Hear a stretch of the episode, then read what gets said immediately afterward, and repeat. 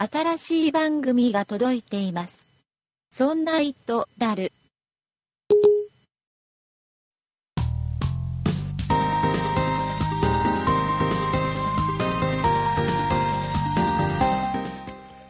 そんな糸だる第117回でございます。この番組は Mac や iPhone、Windows 10に関心がなくても楽しめる IT 系ポッドキャスト番組でございます。お送りいたしますのは竹内と塩谷です。よろしくお願いいたします。よろしくお願いします。えー本日のですね、はい。えーこのオープニングのはい。番組キャッチコピーを考えていただいた方、はいえーロドスタさんでございます。ロドスターさん。はい、ありがとうございます。えありがとうございます。えーこんな感じでですね、このそんな糸だるのキャッチコピー、頭に、はいこの番組はから始まる、うん今みたいなやつをですね、えーはい募集しておりますんで、うんえーそろそろね、皆さんあれですよ、ネタが切れてまいりましたんで、は はい。い、えーどんどん送ってきてください。えーはいメールアドレスの方がですね、えー、そんな it アットマーク 0438.jp、sonnait アットマーク数字の 0438.jp の方になっておりますんで、えーはい番組キャッチコピーっていうのも何でもいいんでね、考えて、はい。えー送ってきてください。よろしくお願いいたします。お願いします。えーいうことでございまして、はい。えー iPhone6S の話をしたいと思います。あ、はい。はい、えー、塩谷さん iPhone6S を予約したじゃないですか。あ、予約しました。もういい加減来たでしょはい。はい。あの、手に入れました。あ、おめでとうございます。いつ来ましうござい何日前ぐらいに来ました？あ、えーっと、実は、あのー、入荷しましたと言われたのが、発売日当日に電話が来まして、やっぱ売れてないんだな。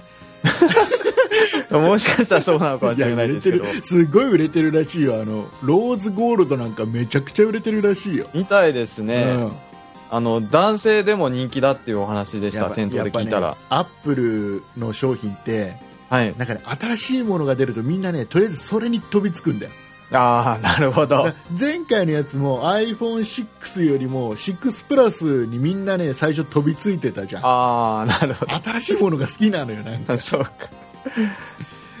で特に今回は、はい。ね、iPhone6S ですよってアピールするためには新色のローズゴールドいかないと、ああ、そうか。まあ確かに違いが見た。目が一緒だからね、うんうん。えー多分ねそういう理由だと思いますよ。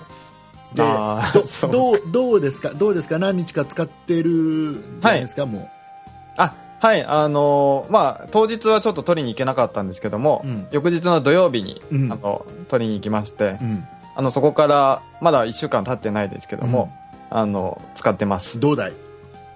や、えっ、と、使い心地は快適ですね。快適ですか？機種変更してよかったなと思ってます。いや今今までなんだっけ？5? はい。5だったんですよ。5から 6S は満足しないわけないんだよ絶対 まあそうですね。いろんなところが、あの、改善されているので。うんもうスピードだけでも納得できると思うんはい、あの、すごく速くなった感じがします。あれはどうなの？3D 3D タッチはう、んまだちょっと使い慣れないなとは思ってるんですけども、うんただ、便利は便利だなとは思っています。うんあのねはい。僕は6ですよはい。今ね、えー 6S はちょっと見送ると言ってますよ今ね。はい。言っても気にはなってるので。ああ、なるほど。で特にその、の 3D タッチと、うん。あと、えーなんだっけ、えー指紋認証のスピードが倍になったっていうね、どれぐらい反応が速いのかっていうのはちょっと気になるので、あえーまあ、店頭にちょっと触りに行きましたよ。あ、あ、はい、ね。どうでした。えーとね、3D タッチは、はい。うあれ便利かい？ーん、まだちょっと、なんだ、対応してるアプリも少ないですし、うんまあ、まだこれからかなというところありますよね。あのさ、はい。これね、本当に、本当に iPhone6S をね、はいえー機種変された方とかね、うん。えーもう今、楽しく使ってる方は、本当におめでとうございますなんですが、塩谷さんをはじめね、はい。あのー非常に水を差すようで申し訳ないんですが、はい。あのね、例えばね、そのブログとか YouTube のレビューみたいなやつで、はい iPhone6S を買いました、3D タッチすごい便利です、これはもう革命的ですなんていうのをいっぱい見るんだよ。うん。そうかな？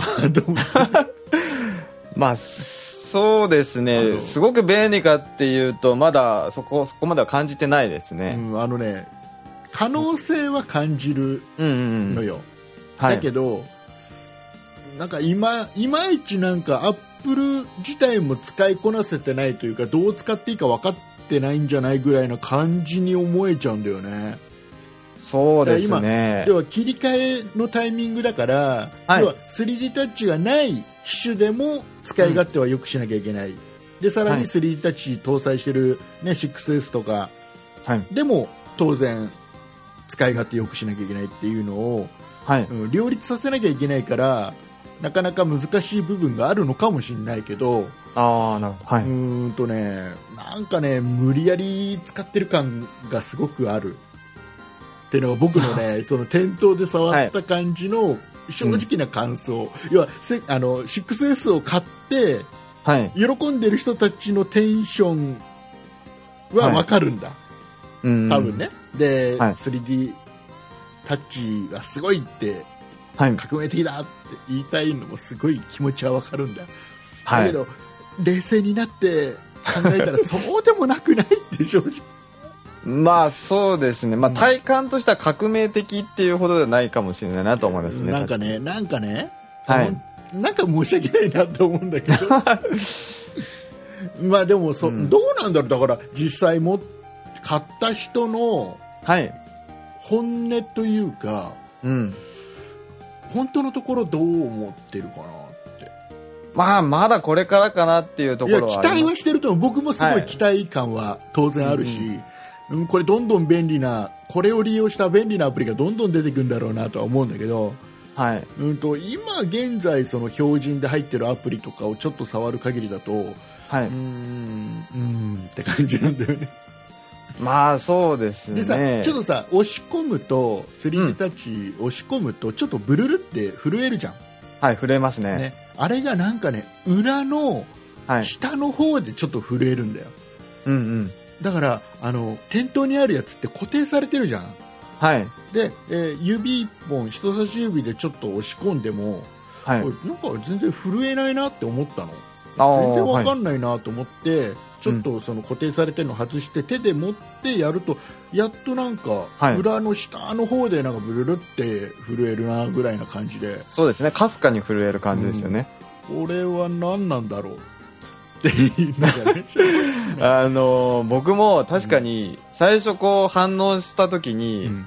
ちょっと自分が強く押しすぎてなんか壊したでもないですけど、バキってこう、なんか、まあわ割れることはないと思うんですけど、うんなんかそういう感触でした。あーちょっと怖い感じそうですね。あの加減が難しいよねはい。まだ多分慣れてないからなんだ慣れたらすごい,、はすごい楽しく、ね、楽に操作できるんだろうけど、はい。なんかねどれぐらいの強さで押したらこれぐらいの反応がするとかさああ、わかります。微妙じゃんちょっと押し込むとちょっと背景がぼやけてきたりするじゃんあれってはい、ね？ありますね。あれあれちょっと楽しいんだけど、うん、あの加減難しいなって そうですね。なんかデリケートな iPhone さんみたいな感じの あなたの扱い最初は思うように反応しないですね。ね、あれ慣れると便利なのかな、それともアプリの方でまだ使い機能を使いこなせてないのかなって感じは、そうですね。まあ、うん強いて言うなら、のサファリで、うんあの、今いるページの先の、リンク先のページをちょっとこう表示してくれるっていうのは少し便利かなと思いましたけど。ああとあの写真とかの,、はい。あのサムネイルを強く押し込むとちょっとレはいはいはい。あの、ありますよね、動きが。ちょっと大きくはいはい表示。してくれたりそうですねする。のがあるんでしょ、まあそんなね、はい。そんなあの塩谷さん、えーとですね iPhone6S で問題発生ということで記事が載ってたんですけど、問題発生。はい。えータッチ ID がすごいちょっと熱を持つとかね、あ、熱を持つ。はい。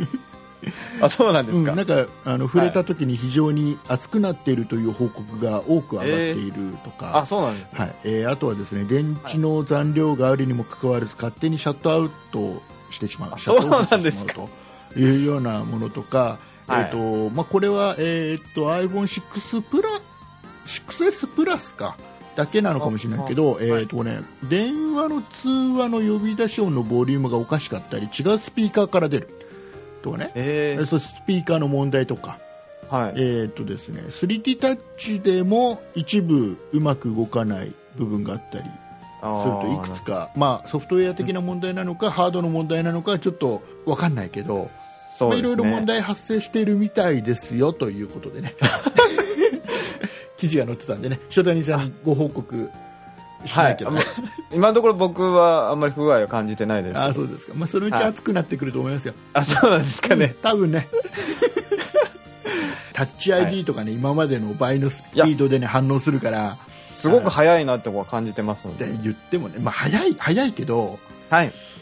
あの別に6も結構早いしああ、そうか。まあ、6と比較するとそうかもしれないです。遅かった遅いっていう感じがないから、うん、うん。っていう。ねまああれですよ全ては僕の、ね、新しいの買った人に対するねちょっえ？とまあいいなっていう気持ちから言ってるんですけどね ちょっと嫉妬でもないですけど。えーそういうことですよ。ね、えーあいうことでね、はい逆に逆にちょっとねあの、ん面白い記事がちょっと載ってて、はいはいネッ。トで見つけたんだけど、い iPhone6S とはい 6S プラスはい。は、えーそれ以前の例えば6とかに比べると、防水の性能的にはだいぶ向上していると。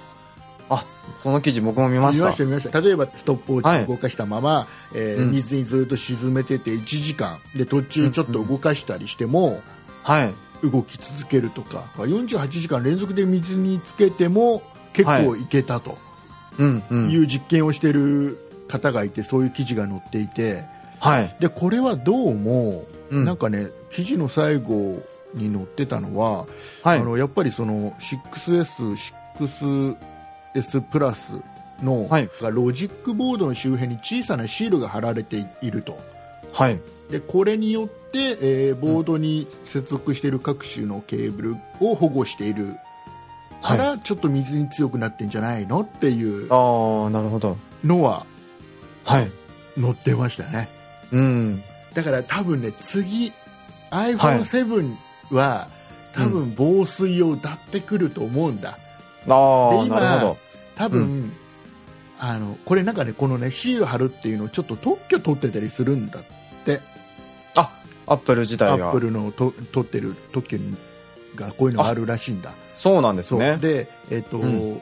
これ多分今回 6S は、は今回のシリーズは、うんうん。えーちょっと実験をアップルはしてる。あくまでも防水の端末ではないじゃん、ね。そうですね。防水ではない。とは歌ってないですね。けどこっそりこういうことやっといて、うん。じゃあ今までの6に比べてはいこ。の1年間の間にどれぐらい水没の修理が来るかっていうね ああ、なるほど。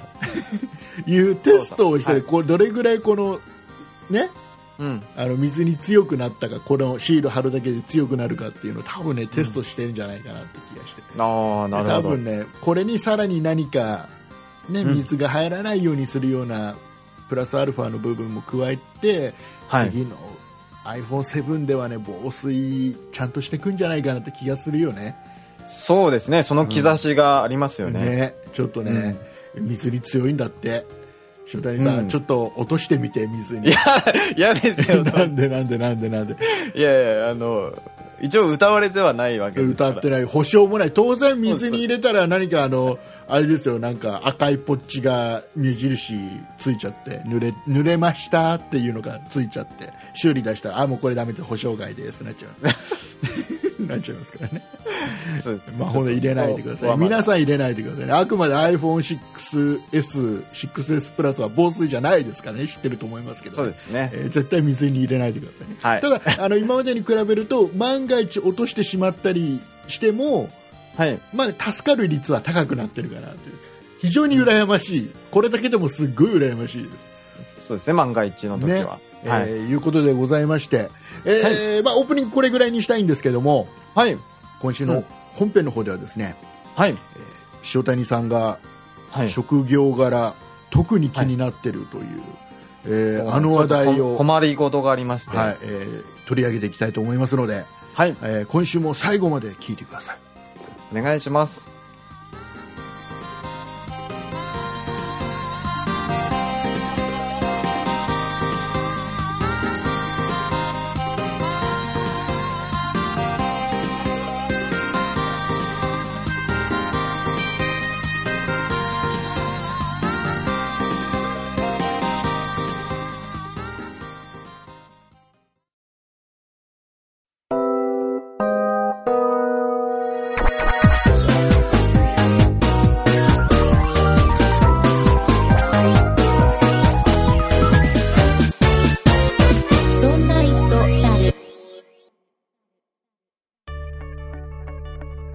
んな理科の時間 B、パーソナリティの吉安と、香りと和田です。今回の配信は毎月恒例のお便り紹介です。いただいた質問に時には脱線しながらも楽しくお答えしていきます。ぜひ聞いてくださいね。そんな理科の時間は毎週木曜日の配信です。皆さんからのお便りたくさんお待ちしてます。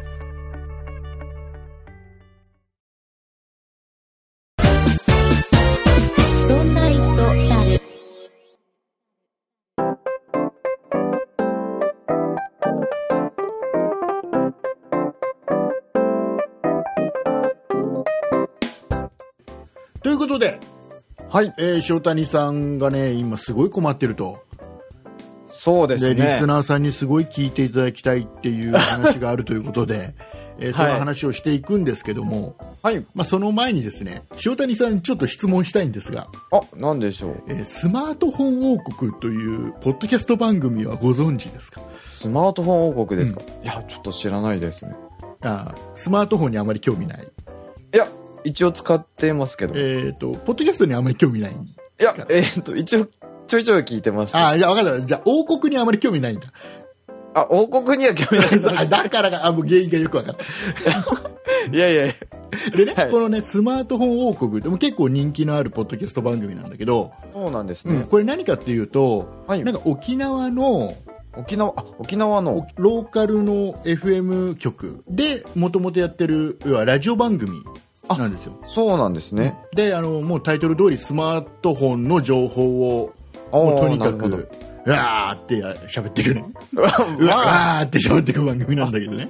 なるほど。たくさん喋ってる。でこれが、えー FM のラジオだけではなくてポッドキャストにでも配信してるしあ。YouTube となかるユーストリームとかいろんなメディアであ配信していろんなとこで聞けるんですでね。僕はこはい。のポッドキャストで毎週聞いてるんですよ、なるほど。でねこれがすごいのよ、はい。あのねモバイルプリンスっていうね。モバイルプリンス。方がいて、えーこの方がメインでこの本当にねスマホをとにかく手当たり次第買って使うというもうそういうそういう人でございますよ、ねええいろんな機種を試されてるそうそうそう。もう本当にスマホ好きな方、詳しい方なんですえーモバイルね。プリンスさんがメインであと、はい。たまちゃんさん。あちゃん。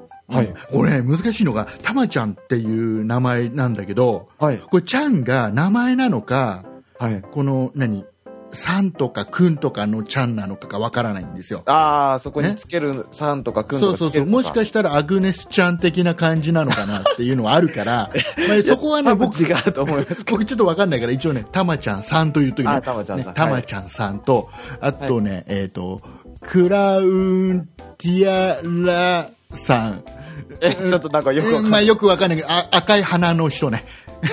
赤い花の女の人ってそうそう思っときなさい。ねね。このこの3人でこのかない3人でこの番組やってるの、あ、ね。なるほど。で。もともとねこのね、えー、とモバイルプリンスさんと、えーたまちゃんさんはね、えーはい。こうお笑いをやってるもうもうプロの方でございますよ。あ、なるほど。だまあ喋りはうまいわけですよすごい楽しめそうですね。そうそうそうでその上でもすごいスマホの情報は、たまに間違えてることもあるけど そうなんですか？もうほぼ間違いなく詳しくね分かりやすくね解説してる番組なんでいいですごい面白い番組なんだけどはい。このね番組がね東京でイベントをやるんだってあ、そうなんです沖縄から東京に出てきて。そうそうそうそうああ、そうなんですすね。ごいでしょ？なんかね、はい。でね、うん。えーいつだったっけな？10月の、10月、はい。えー31日。あ、今月末に、そう。なんでこんな話をしてるかっていうとね。うん。行こうかなと思ってね。竹内さん行かれるんですね。行こうかなと思ってね。はい。で僕ほら、えー塩谷さんにも、はい。ほらこの日空いてる実はなんていう、ね、はい。話をしたじゃないですか、そうですね。ねえーしたら空いてないよなんつってね すいません。誰がお前の誘いなんか乗るかいやいや、そう、そういう感じではないんですけど。言われましたので、すいません。はい。えー残念ながら、まあ、塩谷さんはちょっとねいけないんですけど、ね、できない、いけないんですけども。いけないんですけど、まあ、はい僕はこのイベント行ってみたいんですよ、はい。この番組のこの3人のねうん。流暢なこの喋り、ねはい掛け合いとかね、うん。えー盗んでこようかなっていうおおトークを盗んでこようかおー素晴らしいです。なもうここで得た情報を全てこの「そんな糸だる」で吐き出してやろうかなっていう あそこで得た情報。そうそうそうそう。なるほど。そんな感じで、あの、とりあえずまあ、行ってこようかなと思いまして、うんえっ、とね、2015年、今年の10月31日土曜日ですよ。はい。えっ、とね、時間が、えー17時30分会場。で、17 18時開演。はい。夕方です。はい。うんで、場所がね、TKP 神田ビジネスセンターっていうところでね、ああ、神田、東京の神田で。やるらしいですよ。はい。で、内容もいろいろ書いてあるけど、うん。なんかよくわかんない。ね。で、わ、わかんないですか？うん。とにかく楽しいことをやるみたいですあよ。あ、うん。でね、えこれがね、面白いのが、はい。このイベントの参加者の集め方っていうのが、はい。ちょっと面白くて、はい。最近クラウドファンディングっていう言葉ってよく聞くでしょ？あ、そうですね。ね応援してる人からお金をこう、ちょっと出資してもらうという。何か企画を立てたり、はいえー何か商品、こんな商品作りたいよなんていう企画をきちっとか立てて、うん。で、えーそれを支援してくれる人を集めて、そうです。えはい。目標の金額に達成したらそれが例えば商品が作られるとか、そのイベントが開催されるとかっていう、そうですね。最近多いですね、多いそういうの。でこの方式を使って募集してるんですよあ、そうなんですよ。そのイベントをやるための資金を集めてるっていそうそうそうでもうこれがねすごいすごいんだよはいもともとの目標金額が40万円であ、40万円。あ、結構。設定されてたのね、はい。今これ収録しているはい。え本当にね2日前ぐらいですよあ、2日前。スタはい。ートしたのが、うん。で今現在ね、うん。えーこれ今収録してるのが10月4日日曜日の0時25分はい。今現在ね、はい。えー達成金額が52万3000円だってあ、もうすでに。もう目標金額はね、えっ、とね21時間ぐらいで達成しちゃってるんだよ、早いですね。そうそうでえーもう今ね130%までいっててええあ、すごい。でね面白いのは普通た例えばさこういうイベントってはい。参加する人はい。だけがなんか支援する感じじゃん、ああ。イメージ的にはそうですそうね。スマートフォン王国のイベントに関しては、はい例えば。1000円支援すると、はいえお礼メールと特製ステッカーがもらえますと。あお礼メールと特製ステッカー。だからはこれはイベントには行けないけど、イベントの成功を祈って支援だけしますっていう。い。ああ、なるほど。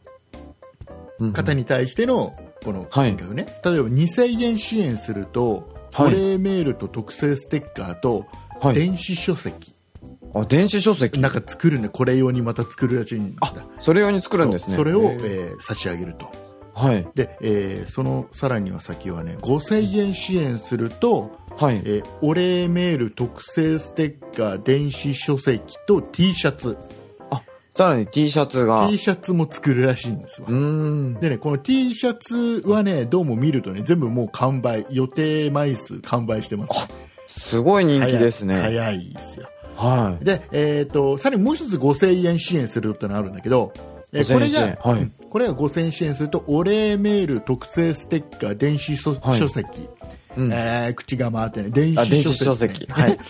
あとイベントのチケット。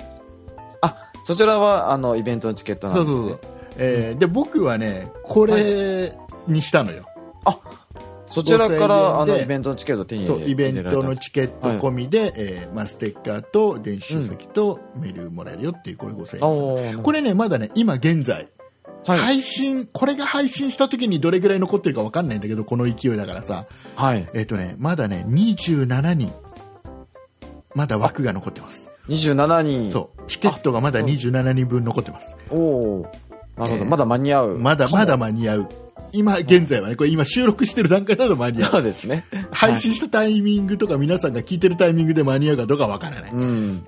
えーいうのがあってでもう一つね、パターンがあって7000円支援するとってのがあってあ、さらに上があるんですね。これがね、一番高いやつなんだけどはい。でお礼メール特製ステッカー電子書書籍はい。さっきは電子書籍が言えないよね。そうです。電子書籍。いやダメだ。よここはダメなとこだよね。電子書籍と、はい。えーイベントチケットと T シャツ。だもうフルセットですよ。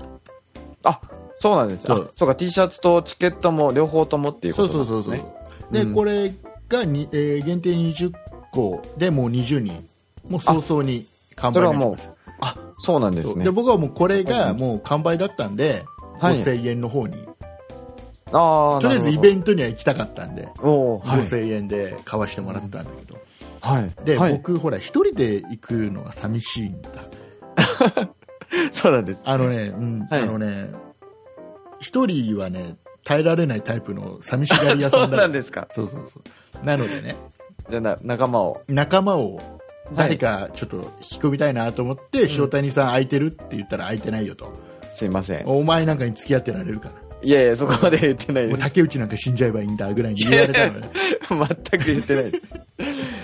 でまあちょっとねあの、はい僕がほら普段さ、ツイキャスってやってるのはいはい。ねえーツイートキャスティングっていう生配信をスマホ使ってできるサービスがあって、はいこれ昼間たまにやってることがあって、うん。えーこれでねちょっと何かやっぱりねリスナーさん来てくれるんですよやるとうん。でここでね僕この日行くから誰か一緒に行こうよって、おお、あそこで呼びかけたんですね。お誘いしたのよその時にはねちょっと一緒に行くって言ってくれた人はいなかったんだけどはい。だからありがたいことにねおありがたいことに僕ねちょっとこれちょっと感動しちゃったんだけどさ、はいちょっと名前はあえて伏せますけどうん。えっとね、あるリスナーさんはお行けないけどうん。このイベント竹内が行くんだったら、はい。えー要は支援するよって言っておお、素晴らしい。どうもね1000円か2000円か分かんないけど5000円か分かんないけど、支援してくれてるのようちのリスナーさんがわでもこれらですがちょっと嬉しいじゃん。うんうん。もう僕は誰誰かって分かってるんでもう本当にありがとうございますなんですけど。ありがたいです。でねあの支援するとねコメント入れられるんです、一言。応援してますとか、あー応援してます。なるほど。うん。でそこにあのそんないプロジェクトの竹内さん経由で来ました、応援してますと書いてくれてるそういうコメントを残されてたんですね。だから僕はそのあその人が支援してくれたっていけないけど支援してくれたのは知ってるの、おお、素晴らしい。嬉しいよねこういうの嬉しいよね、えーいうことでこれね今配信してるタイミングでもし、えーまだチケットが余ってたらはい。あの誰か一緒に行きませんか？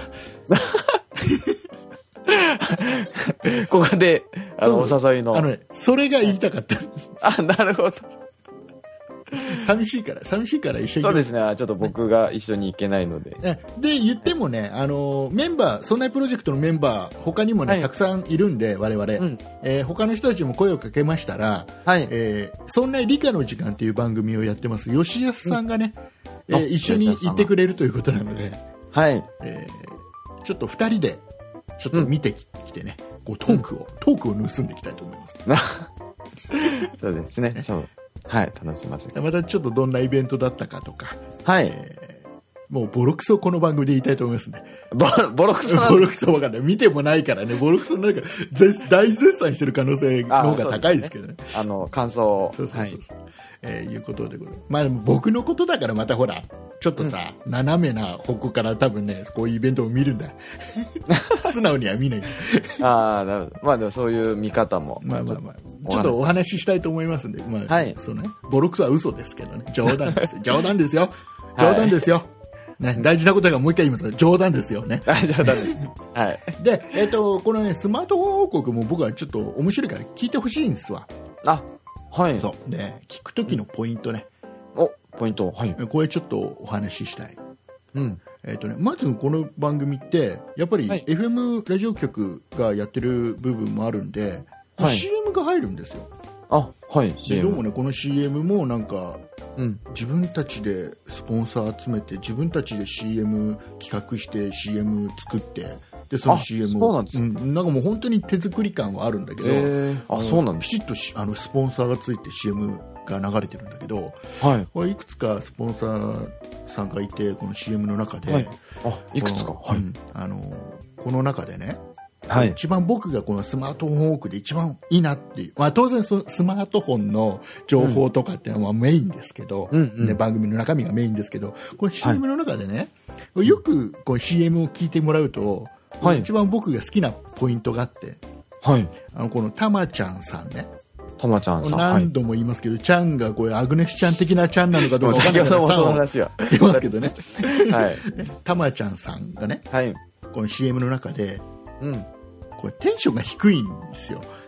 いや基本ねそうそうねで番組の中でもねこのねたまちゃんさんなぜかねテンションそんなに高くないああ、そうなんですかちょっと、。うん、僕が、僕が聞く限りですよ。あ、竹内さんが感じる、感じるには。で、その CM のセリフの中で、はいツッ。コミのところね、やかましいわっていうツッコミをするんですけど、はい。このね、やかましいわの一言がね、テンション低いんですわ。そうなんですか。なんかちょっとね、これ意図的なのかね、これある、ある意味こはいれテクニックとしてそうしてるのかもしれないけど、はいなん。かね、これがね、すごくね、僕の中でツボなんであ、そうスマートフォン王国という番組の中で、ここポイント、一番ポイント、聞くポイントはここ。やかましいわの人。本当にそれが一番のポイントたまちゃんさんの、このは、いやかましいわの一言ね。これはポイントですから。竹内さん的な視点からするとそこはポイントこれを聞き逃したら損します。あ、そうそう。かなりピンポイントですねピンポイントです。あとはもう流して聞いても、ここだけはちゃんと聞いてください。え毎週ー、あ、そうなんですか？毎週流れますよ。CM ですから。毎週流れまああ、なるほどす。。スポンサーさんが離れない限りは毎週流れます。本編じゃなくて CM の底なんです。そうそう。意図的に抑えてるんだとは思うんですけあど。ー好きなの？すっごい好きなの。あ、いいですね、それは。これ多分怒られんだろうな。こんなこと言ったらあ、そうなんですか？はい。えーいうことでございまして。はい。えーよかったらこれ番組、ね、このソナイトダルはい。はもう本当にスマホの話しますけどね。うん。今日も iPhone6S の話、オープニングでしてますけど、はい。この後もちょっといろいろ話しますけど、はい。いい加減ですから言ってることね。ちゃんとした情報は、まあよかったね。スマートフォン王国という番組でね、はいちゃんとやってますんでね。たまに、あの、モバイルプリンスさん間違えますけどね、情報ね。それそれもさっきも言いました。ああ、言いました。これ大事なとこだから。たまに間違えるよってあ大事なとこだから。ね。そうだね。ああ、間違えてるって。たまに思いながら聞いてる。まあまあまあ、人間です。人間ですから。はい。ねまだ、これ、いけ、イベント行けなくなるんだ、このこと喋ってると。そうですよ。はい。えーいうやことでみすぎは。ね、いうことでございまして、よかったらはい聞いていただければ、そんなイトダルも聞いていただいて、もうそっちも聞いていただいて、正しい情報は向こうでね、うん聞いていただいて、はいでもう適当な話はこちらで楽しんでいただければなとはい。僕も聞いてみます。はい、よろしくお願いいたします。ということで、はいほ。本題に入ります。あ、本題に。はい。えー初代さん、じゃあちょっとはい塩谷さんからちょっと話を振っていただきましょうか。あ、はい。あの、皆さんご存知かなと思うんですけども、うんあの、iOS9 で、あの、サファリに広告ブロックの機能が、まあ、つきますよとか、そんな話を聞かれたことあるんじゃないかなと思うんですけども、つきましたね。つきましたね。はい。うん。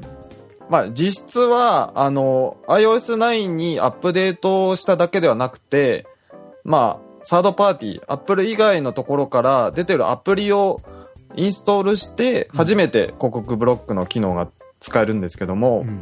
結構ですね、その広告ブロックのアプリが、うんまあ、かなりの人にダウンロードされていて、えっとね、今ね、はい。この App Store で見ると、はい。えっ、とね、そう、有料なんだよね。ほとんどのアプリが有料なんだよね。はいえっ、とね、 Crystal ブロックなんとかっていうやつは9位だな。有料のランキング。そうなんですよ。実は、あの、ストアでもうランキングに結構上位に入っていて、うん。まあ、ダウンロードしてる人が多いんですよね。うん。ということは、今もうすでにその機能を使ってる人が多いっていうわけでしょ？そうだ、そうなんですよ。その広告ブロックっていうのは、まあ、確かに、あの、使う人にとっては、まあ、うざったい広告とかを非表示にできるので、うん。まあ、すごく便利でいいと思うんですけども、僕がですね、仕事柄、まあ、ウェブの業界にいまして、うん。まあ、その業界にいるみ人間としては、うん。まあ、すごく、まあ、困ると言いますか。え要は塩谷さんの仕事としては、ホームページを例えば作ってそこに表示される広告が消えてもらっては困ると、そうですね。まあ、いろんなパターンがあるんですけども、僕の場合だと、まあ、ホームページを作ります。うん。で、そこに誘導するために、うん。まあ、どこかに広告バナーをうん。出すじゃないですか。うん。他のサイトに、うん。でも、そっち側には表示されてなくて、うん。まあ、あの、人が来る、こう、流入の経路が、まあ、潰されてしまうと言いますか塩。谷さんの場合はどちらかというと広告の収入を得るためではなくて自分の作ったサイトに対してはい誘導するのに広告を出すと、そうですね。その広告。が無駄になってしまうというかうんとうまく今までのようにはい効。力を発揮しなくなる可能性が出てくると、そうですね。それはちょっと商売としてはよろしくねえぞとはい。いうことなわけだ。はい。ああで、うんまあ僕のような人間もいるし、うん。まあ先ほど竹内さんがおっしゃってるように、あの、まあ無料のニュースサイトであるとか、うん。広告収入で経営しているような、まあコンテンツというかサイトがあると思うんですけどあも、のブログまあブログであるとか。してる人とかね。それこそ、はい。えー、そんないプロジェクトのホームページにも、えー、Google の広告を貼らせていただいて、はい。えー、とそれの、えー収入は若干あって、はい。それによって、えー、そんないプロジェクトの運営に当てさせていただいてるっていう、ね、うん。運営費に当てさせていただいてるっていう事実もあるので、えーそうですよね。我々そんなはいプロジェクトにとっても、はいちょっと問題な機能ではあるわけですよ。そうですね。まあ、そういった、あの、広告収入で何かコンテンツを運営されてる方にとっても、まあ、打撃だと思うんですけども、で、もう一つすごく困ることがあってですね、広告だけじゃなくうて、うん。Google Analytics というアクセス解析があるんですけどもえっと、アクセス解析では、すごくメジャーで、うん。最近の新しいサイトに関してはもうほぼ100%と言っていいほどそのアクセス解析が使われてるんですけども、そちらのアクセス解析も計測できなくなってしまう。要はそれだけの材料が集まりにくくなってくるってことなんですそうなんですよ。でもね、まあ、でもね、はいでもね、それって、うん。そこはでも別にどうでもいいというか、はい。それはそれで一つのはい。データとして役立つと思うんだ、僕。いやね、まずまずちょっと話を整理しましょうよ。あ、はい。えーまずは、アップルが、えーはい iOS9 でサファリに、ホームページに載ってる広告を表示させないようにするような機能をつけましたよというのが、一部でやっぱ話題になっていて、そうですね。これがまあいいのか悪いのかどうなのか、いろんな話題が出てますと。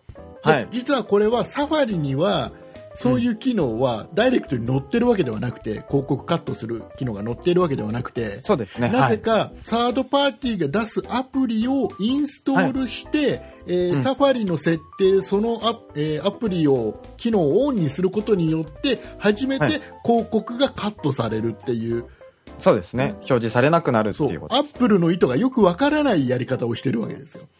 そうですね。ね標準でついてるわけではなくて、サードパーティーのアプリをインストールしてからうんブロックできるっていう形ですね。まずはこっからだと思うのね、うん。なんでアップルははい。サファリにダイレクトにその広告をカットする機能をつけるわけではなくて、はい。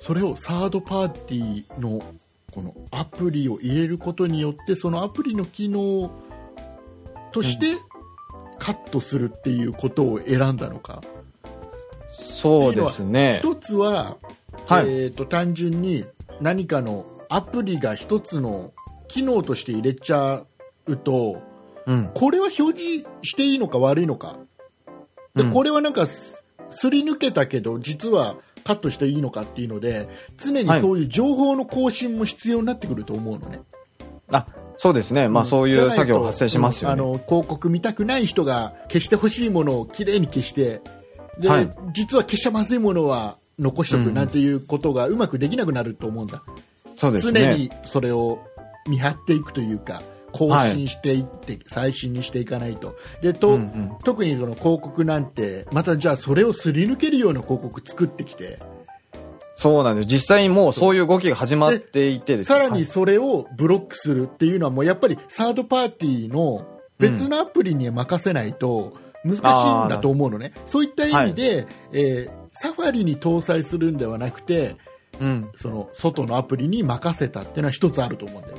あ、そういう労力を、うん。まあ、逃がしたというか、そうそう他にお任せしたっていう感じ。でもう一つは、はい。サファリというかアップルの責任逃れなんだと思うんだよ、ああ、なるほど。やっぱりその今ね塩谷さんが言ったように、これにで困る人もいっぱいいて生活できなくなる人も中には出てくるわけでこういうのがはい。広あまりにも広まってしまうと、うん。でいきなりアップルがうちのサファリは一切広告が出ませんってなっちゃうとうん。大問題になっちゃう可能性があるし、はい。そのアップルいい加減にしろよっていう矛先がアップルに行っちゃうから、うん。その矛先を逃がすっていう意味がねどちらかというと僕は強いような気がするのね。そうですね。うち違う、うちは別にほら、それ使うか使わないかユーザーさん次第だし、うんうんうんえーデフォルトではオフにしてありますと、広告は出るようになっておりますと。うん。ユーザーさんがわざわざそのサードパーティーのアプリを、まあ、買うなりなんなりしてインストールして、はいそれを機能をオンにすることによって初めて消えるんですよとうん。いう,、そうですねんいうことなので別にこれはうちは別にあなたたちの商売を邪魔してるわけではございませんとうん。いう考えなんだと思うんだよね実際ね。うん。僕もその、どちらかというと後者の方かなとは思ってるんですけども。で、ねこれが例えばはい。考え方はねちょっと飛躍しちゃうかもしれないけど、はい。あのウイルスのチェックのアプリっていっぱい出てるでしょ、はい。えーあれに近いもんだと思うのね。要はウイルスほど。はい。がコンピューターに入ってくるものをブロックしてくれるのがウイルスのはい。アプリじゃない、ウイルスのアプリじゃねえよ、ウイルスの、ウイルス。そう。はい。ね。えーウイルスの対策のアプリじゃないですか。はい。でこれが、えー例えば考え方としてはじゃあウイルス作ってる人はもう入ってほしいわけだよパソコンに入れたいわけだよ、でブロックしするアプリがあるわけだよはい。でブロックは常に情報更新しないと完璧なブロックはできないわけじゃんそうですね。はい。だからパソコンには標準では大した機能は載せないわけじゃんっていうサードパーティーのアプリをみんな入れてるわけでしょはい。ウイルスバスターだとかウイルあスなんとかいろいろねそうですね入れて。るわはい。けでしょ、えーそういう考え方なのかなって気がするのね、ああ、なるほど。で、えーじゃあ、あのー広告をブロックする機能、うん。そういうソフトを今まで入れられなかったものをが入れられなかったわけじゃないですかはい。今まではサファリにはそういうアプリで広告ブロックするって機能がなかったわけで iOS そうですね。今まで以は前。にはねなかったわけで、はい。これは、えー、とすごい見方を変えればうん。えー、とウイルスをチェックするアプリを入れられないパソコンだったわけですよ。入ってく。るウイルスはもはいう全てカモンだったわけですよ、まあウイ、ウイルスの話にするとってこそうそうとですね。そうそうそうはい。これでやっとそういうウイルスチェックするアプリを入れられるパソコンが出てまいりましたっていうだけの話であ。でそれは入れるか入れないかは当然ユーザーの自由だしって考えると、サファリにそういうアプリが入れられる機能がはつきましたよってことはこれ別に不思議な話でもなくて、なるほど。だってハッカーにしてみればウイルスが入らないっていうのは下手したら死活問題なわけじゃないですか。うん、そうですね。別にああいうそれね被害があるかないかとかそういう話はまた別としてねはい。わざわざと言ってますよそういうのはね,、えーね そういうのと一緒で、うんと広告をが出ることが、はい。えー邪魔だって思ってる人にとってはウイルスが入ってくるのが困るっていうのと同じぐらいカットしたいものなんだよきっとうん、なるほど。自然な流れでそうなってるような気もするのね。まあ、確かに、その、広告が邪魔だと感じる人はいるんだろうなとは思います。か、か、もしくは、ただのはい Google いじめね。アプリまあそうですね。うんあの、本当に困るのは、Google とかそういう広告をし、あの、司ってる会社なので、で、そうですよ Google あのなんて特に広告の収益がかなり大きいですから。あの、多分世界全体見たとしても、一番これで困るのは Google なんだ。そうですね。うん、で、いうのが、サファリ、要は、iPhone っていうのはかなりなはい数世界で売れてて、で、その中でサファリを使ってるユーザーっていうのは、やっぱりかなりの数がいて、そうですね。で、ここに広告カットの機能がついちゃったりすると、うん。相当な数の人が広告を見ないことになっちゃう。うん。そうすると、やっぱりそれを一番、Google としてはメインの商売じゃないですか。うんうん。えーそこがなくなっちゃうと相当痛手だと。そうですね。困るだろうな、う、うひひっていうのが中にはあるような気がするんだよね。そうですね。まあ、そういう、まあ、Google に対しての対抗策っていうのも、もしかしたらあるかもしれないです。ただ、僕が、まあ、僕の仕事にも結構関わ大きく関わってくる件なんですけども、うんあの、まあ、そんなプロジェクトもそうなんですけども、広告収入でなんとかこう、いいコンテンツを提供してる人たちが困るのはちょっとかわいそうだなとは思ってるんですけども、そうね。要は広告はい。収入があるから、はい。無料でやっているサービスっていっぱいあって、そうです要はね。一番でかいのは Google のサービスがそうじゃないですか、あ、まあそうですね。はい。Google 検索なんてまさにそうですよ。あんだけ簡単に検索できるあれだはい。けデータ膨大に持っている検索サイト、Google はい。が、えーな成り立っているのは広告なわけであってうん。それが仮に表示されなくなっちゃうとしたらうん。困るんだよね、そう、そうなんですよ。あのサービスも。も有料にせざるを得なくなる。そうなんですよ。僕たちが便利に使ってる、楽しませてもらってるコンテンツが、あの、その広告が表示されなくて、広告収入がもらえないことによって、使えなくなるのが、ちょっとなとは思うんですけども。あのこれさ多分ね、はい広告をもうすでにブロックしてるっていう方もいると思うのね、リスさんあはさんの中にはね。で、うんうんえー、とその人の中のやっぱりな主張としてははい。おそらく、まあ、広告どうせ出ても見ないし、えーうんクリックしないしはい。要は僕のとこに表示されても表示されても、その広告主に迷惑かかんないよってプラスにもマイナスにもならないよっていう主張を持ってる人っていると思うのねうん。ただこれってちょっと、と違ってて、はい。あの広告表示される広告っていろんなパターンがあってうん。そこの広告をクリックして初めて収入になるものと、はい。えー何回表示されたかで。収入になるパターンと。あるわはいけですよ。うん。で、うんえー要は全く意識してない全く見てなくても片隅で表示されてるだけで、実はそのサイトの運営の方は助かってるっていうのがね、いっぱいある実はね、うん、そうですね。うん、だからこれがブロックしてる人が多くなればなるほどどんどんどんどんやっぱりそのサイトは運営しづらくなる。うん。っていうのはありますね。そこを多分ね、その知らない人って多いと思うのね、うん。どうせそんな広告があってもクリックしないし見ないし俺に関係ないしっていう、多分もうブロックしたっていいじゃんって。別に迷惑かけないしって、誰に迷惑かけるわけもないじゃんって、うん。僕がこれを表示してようがしてなかろうがこの運営には何の支障もございませんって思ってる人多いと思うんだ、うん。うん。で意外とね違うんだよって塵も積もればな感じなんだよって今まで相当そのサービスを利用していた代わりにあなたはちょっと貢献してたんだよっていうことをね、ああ、そうちょっと理解してほしいなっていうのはね、広告うんうんを表示してる側から言えばねはい。いうのはあるよねそうですね。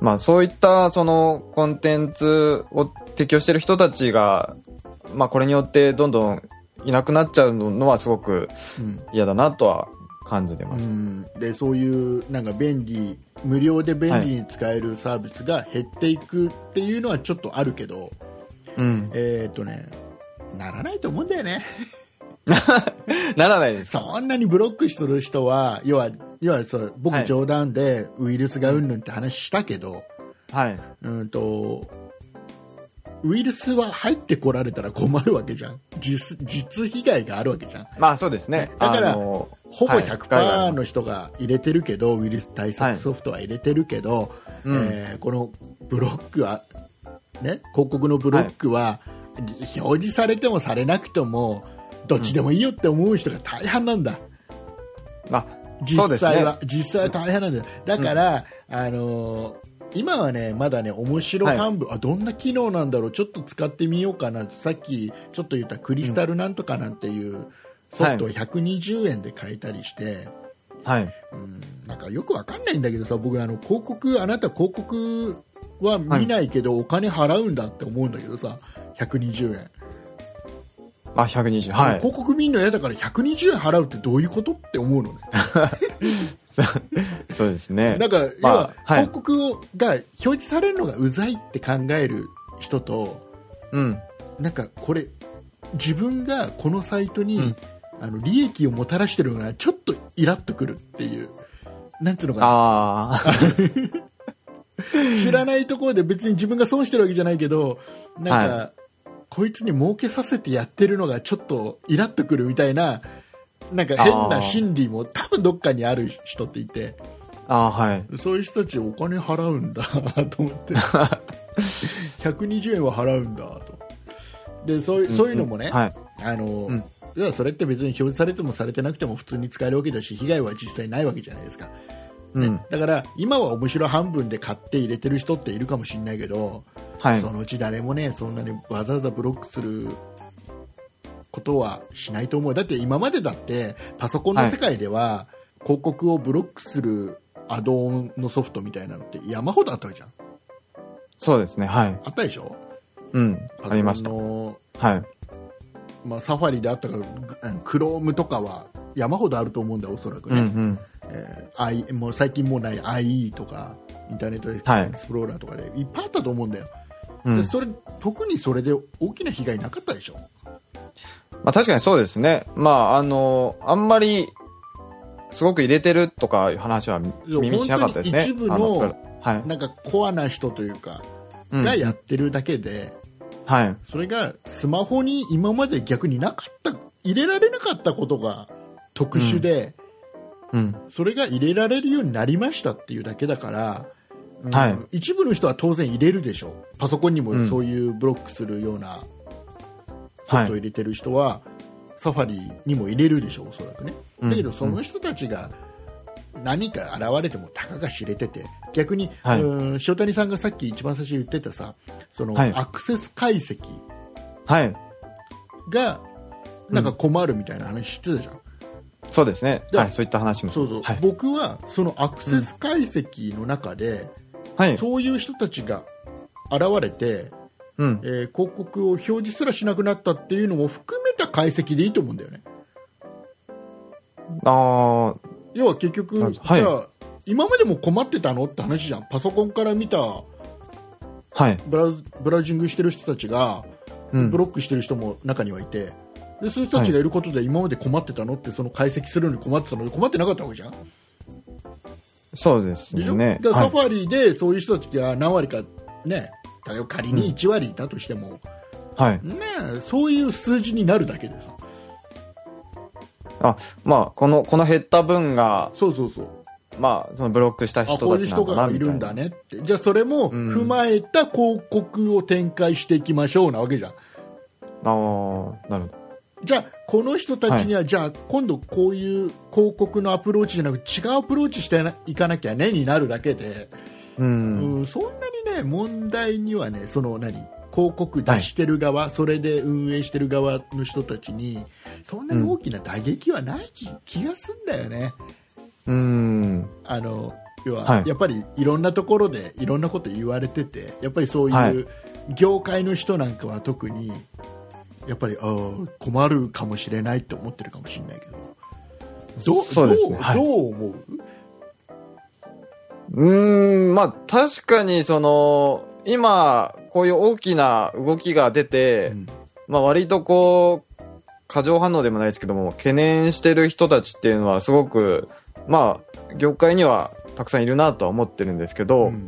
まあ確かに今のお話を聞いてる感じだと、まあ冷静になってみると、まあ、すごくたくさんの人がこれからどんどん広告ブロックのアプリを入れていくかっていうと、うんもしかしたらこの初速でもないですけど、一過性のもので、まあ、倍倍々とどんどん増えていくかっていうと違うのかもなとは思いました。うん逆になんだろうな、は広告がはい。表示されないことが損だって思わせるような広告作ってきゃいいんだよ あなるほど。要は広告自体もすげえ面白いとか、ああ、お得な情報を提供してるとか、うん。そんな感じですかね。その広告を踏んでいくとなんか得なお得なサービスがあるから、うん。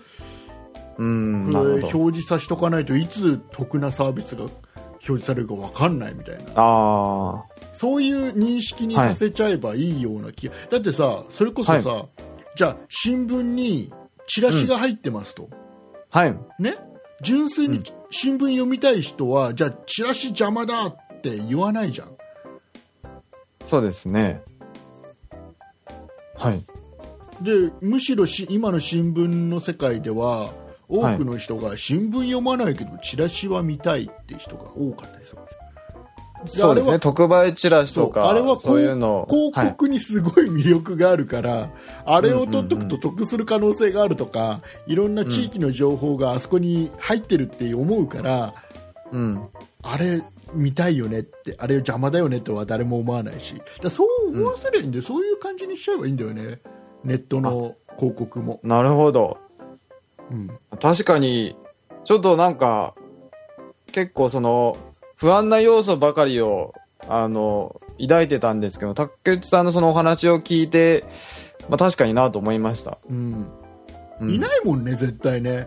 新聞の広告ブロックしますってサービスとかないもんね。そうですね。どどうやるのかわかんない逆にさ、広告だけを配りますってサービスはね、なんかあるって聞いたことあるんだよ。新聞いらないけどま広告が欲しい。要は、例えばスマホとかタブレットで広告だけ見れますってサービスはちょっと出てきてるじゃん、だいぶ。で、それじゃなくて、はいね地域に入る本当の紙のチラシだけを配りますっていうような、うん、サービスがあるとかないとかって聞いたこともあるし、だから、どちらかというと新聞って広告の方が重要視されてる。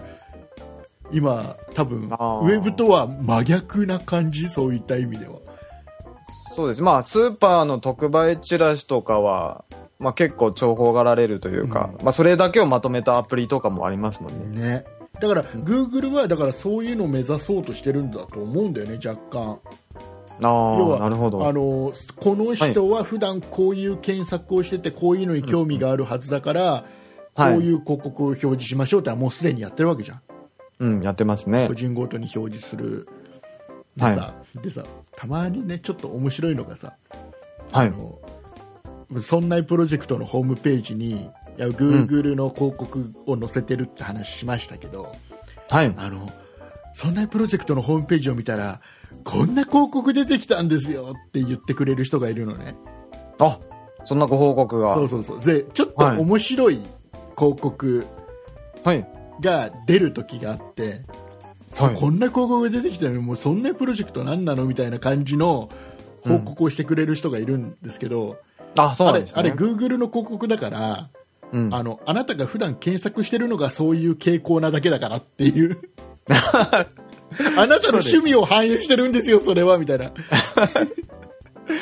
そうですね。Google はそういうのが多いですもんね。そういう感じのねちょっと面白いはい感じのこともよく起きるんでね、うんうん。ということでねはい。要はね今日何を言いたかったかと言いますとはい。もうねもう時間ないんで締めたいんですけどあ、はい。要するに何が言いたかったかと言いますと、はいえー我々そんなプロジェクトのホームページにも、はいえー広告が表示されております、あ、そうですね。はいえーこの広告を皆さんが例えば興味がある広告が出た時にクリックしていただいたり、ねはいえーこうやって表示をたくさんしていただくことでですねえー我々そんなプロジェクトの運営費に当てさせていただいておりますので、はい。えーこれからもよろしくねと、えーそういうことが言いたかったわけでございます ま、まとめが。まとめがはいそういうことでございます。えーいうことで、えーエンディングいきたいと思います。はい。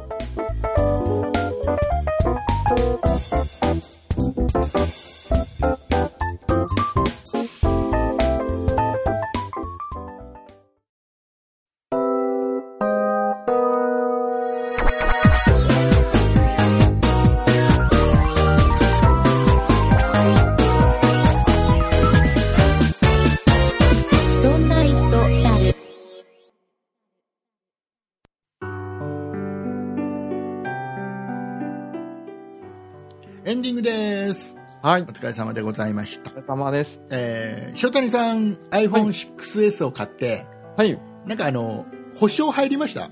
なんか Apple Care 的なものとか。あ、入ってないです。入ってない。はい。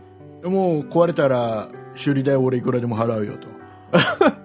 いや、払いたく、そんなお金持ちじゃないんですけども、目先のこの保証金を払うのがもったいないから、そうですね。あの、壊した経験がないので、大丈夫かなと気楽に考えてます。僕もそう思ってて iPhone 落としてるからね、5S ね。まあそうですよね。何があるかわからない。何があるか分からない。本当何があるか分かんないよ。じゃあ告知いきたいと思います。はいえー、そんな糸ダルではですね、皆様からのお便りを募集しております。えーとですね、今週はですね、皆様からのお便りがですね、来てません。はい。来てません。これなかなか珍しいことです。そうですね。はい。えーいつも来てません。えーいうことでございまして。えーお便りをね、たくさんください。よろしくお願いいたします。もうお願いします一言でもいいのでね。ではいあとはあの、オープニング、一番最初の頭のですね、うんえーそんな糸ダルのキャッチコピー。はい。この番組はから始まる、えーうんこここういう番組でございますっていうのが、はえっ、とね、ちょっとね、ストックが減ってきてると言いますか、はい。えー、と正確にはこの番組はなんとかなんとかの番組ですお送りいたしますのは、えー何々の竹内と何々の塩谷と何々の酒井ですっていうこのなんていうの3人の自己紹介まで含めたやつを送ってきてくれる人が多くて、うん、うんで最近ここ最近ほら酒井さんお休みしてるじゃないですかそうですね。お仕事本業がちょっとお忙しくてね、うん。えーちょっとお休みしてるので、はいこういうのがね、せっかくにこのね、自己紹介のところで面白いのを持ってきてるから。読めないのよ。あ、酒井さんが参加してる。時に読みたいのできればね。はい。なので、このキャッチコピーのとこだけのやつが今不足してるので、うん。ちょっとください。あ皆さんね。えーもう一回採用された方もいいです。どんどんね、送ってきてくだあさい。、はい。はい。よろしくお願いいたします。すすべ、ての、えーアドレスの方、メールアドレスの方がですね、えー、そんな it アットマーク 0438.jp、えー sonnait アットマーク数字で 0438.jp になっておりますので、よろしくお願いいたします。はい。えーホームページからもですね、えーメッセージを送ることができます。えーホームページのアドレスが、えー、そんない .com、sonnai.com ですね、えーこのこの Google で、えー広告がたくさん出てくる Google のですね検索エンジンか何かでですね、えー、そんなプロジェクトと打っていただきます。してもすぐ出てきますんでね、はい。えーよかったらあのホームページ来ていただいて、えー下右の方に広告いっぱい出てますんでね、えー興味のあるものがあった時にはクリックしていただいて。こんなことばっかだね今日ね。えーどれが我々助けていただければはい。という部分も含めまして、えーそこからね、えー、そんな糸ダルのページ行っていただけますとそこから感想の、えーホームがありますんでね、そこから送っていただいても結構でございます。よろしくお願いします、えーあとはツイッターと、えーあと YouTube もやってますんでね。よかったらまあまあい行ってね、登録して よろしくお願いします、はい。えーあとはあのホームページの方からは、えー、とブログとか、はい。ね、文字でねいろいろ書いてるブログとか、うん。えーあとは他の番組「そんな理科の時間」「そんな美術の時間」えーはい。そんなことないっしょ」えーそんな人 R40」えーあとは過去の配信されていた「そんなフォトないっしょ」とか、はい。えーこんな「そんなイットダル」のこの「そんなイットダル」の前身の「そんなイット」っていう番組とかの、えー過去配信も全部聞けますんでね、えーはいホームページぜひ行ってくださいよろしくお願いいたします。お願いします。えーいうことでございまして、えー来週はですね、えーはい塩谷さんの iPhone6S を落としちゃったなんて話をね、聞けると思いますんで、いやえー楽し落とさないように楽す。しみにしたいと思います。はい。えーお送りいたしましたのは竹内と、塩谷でした。あありがとうございました。りがとうございました。